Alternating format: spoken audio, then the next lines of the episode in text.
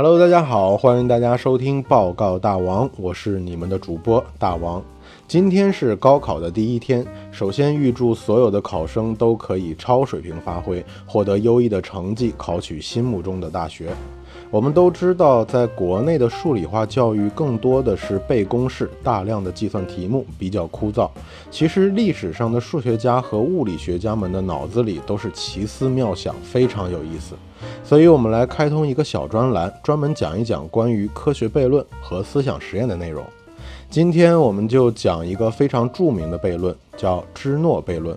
芝诺是一个两千多年前的古希腊数学家，他其实提出来的悖论是一系列的问题，而芝诺也因为这些悖论而闻名于世，让很多学者都绞尽脑汁的破解。其中最著名的几个就是二分法、非使不动和追乌龟了。首先，我们来说一说追乌龟。在古希腊中，有一名联军的第一勇士，名字叫做阿卡琉斯，他是海洋女神和人类所生的半神。阿卡琉斯有着铜墙铁壁之身，骁勇善战，最终却被射中全身唯一弱点的脚后跟而死。这就是阿卡琉斯之踵的故事。但是还有另一个关于阿卡琉斯的故事，更是让人瞠目结舌，就是阿卡琉斯追乌龟。阿卡琉斯不仅仅是铜墙铁壁，而且跑步速度也非常的快，而芝诺这个数学家却非要让他去追乌龟。故事是这样的。说芝诺让阿卡琉斯追乌龟，先让乌龟领先阿卡琉斯一段距离，这样再开始一起跑。当比赛开始时，由于乌龟的起跑位置领先于阿卡琉斯，这样阿卡琉斯就需要先花一段时间跑到乌龟的起点。而当阿卡琉斯跑到这个起点的同时呢，乌龟也有同样的时间向前挪动一段距离，所以阿卡琉斯并没有真正的追上这只乌龟。乌龟还领先在它前面，它还需要继续向前追。但是当它再次跑到刚才乌龟所处的位置的时候，乌龟又用这段时间向前挪动了一段距离。阿卡琉斯又没有追上乌龟，还是要向前追。每次阿卡琉斯跑到乌龟上一次所在位置的时候，乌龟都有相同的时间向前挪动距离。这样，阿卡琉斯是不是永远也追不上这只乌龟呢？估计大家听到这个结论，肯定会一脸黑人问号的表情。这怎么可能嘛？我们都知道，随便一个人都可以追上这只乌龟。其实芝诺也知道，事实上这并不会发生。但是问题就在于，他所描述的这个理论里，你有什么样的论证可以证明他的理论是错误的呢？而这就是悖论的魅力所在：两个理论相互违背，却又各自有理。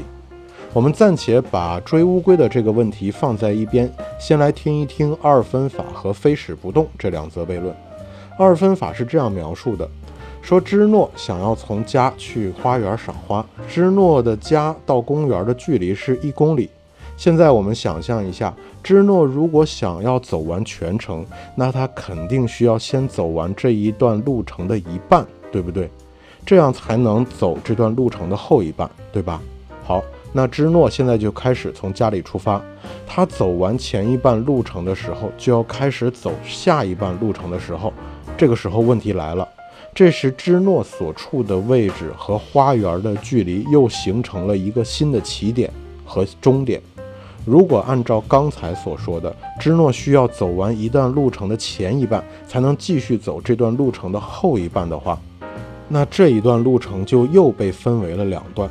当芝诺走完一半的时候，芝诺所处的新的位置又和花园形成了一个新的路程。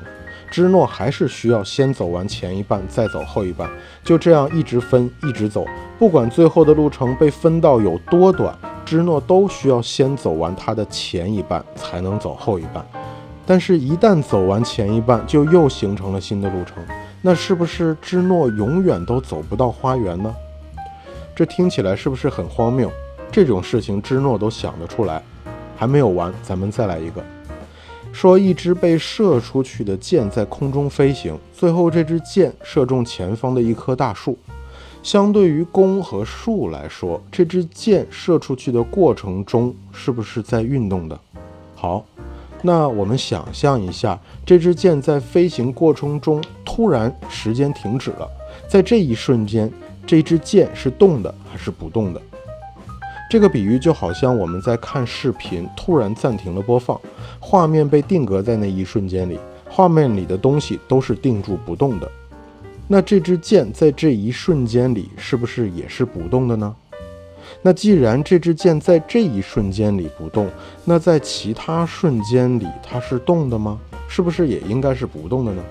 那么在这支箭的飞行过程当中，都是由无数个这样的瞬间组成的，它每个瞬间都是不动的。那这支箭真的有在动吗？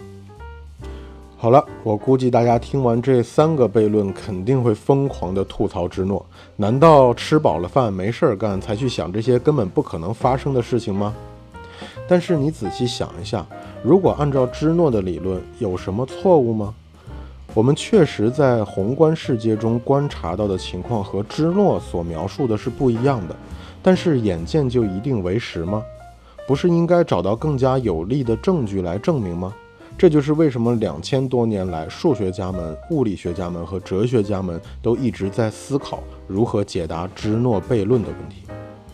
现在主流的观点是从数学的角度来解答二分法和追乌龟的问题。如果我们把芝诺的花园的距离看作是一，那它走一半的路程就是二分之一，接下来它需要走剩下路程的一半，那就是四分之一。那芝诺走的路也就变成了二分之一加四分之一。那这样一路分下去，一路加上来就是再加八分之一，加十六分之一，加三十二分之一，等等等等。芝诺认为，从数学的角度来看，是可以无限的加下去的。但是从数列的状态来看，这些相加的数列却是收敛的，而收敛的数列的结论就是最后不会是一个无限数，而是有限数。但是什么时候会加到最后一个数字而结束这个恼人的问题？总感觉从数学的角度来看的话，看不到最后一步发生了什么。所以量子物理学家们就从他们的角度解释了一下这个问题。我们把乌龟的这个悖论换一种方式来讲，比如说，在你的手里有一百根木棒，而我的手里是没有木棒的，这样你就领先我一百根木棒。在接下来的时间里，每过一秒钟，我们两个人都有可能有一定几率获得一根木棒。注意，这里说的是获得一根木棒，而不是半根或者四分之一根。你获得木棒的几率是一百分之一，而我获得木棒的几率是十分之一。好了，我们开始比赛。时间一秒一秒的过去，每一秒钟我们都会按照自己的获得几率来获得木棒。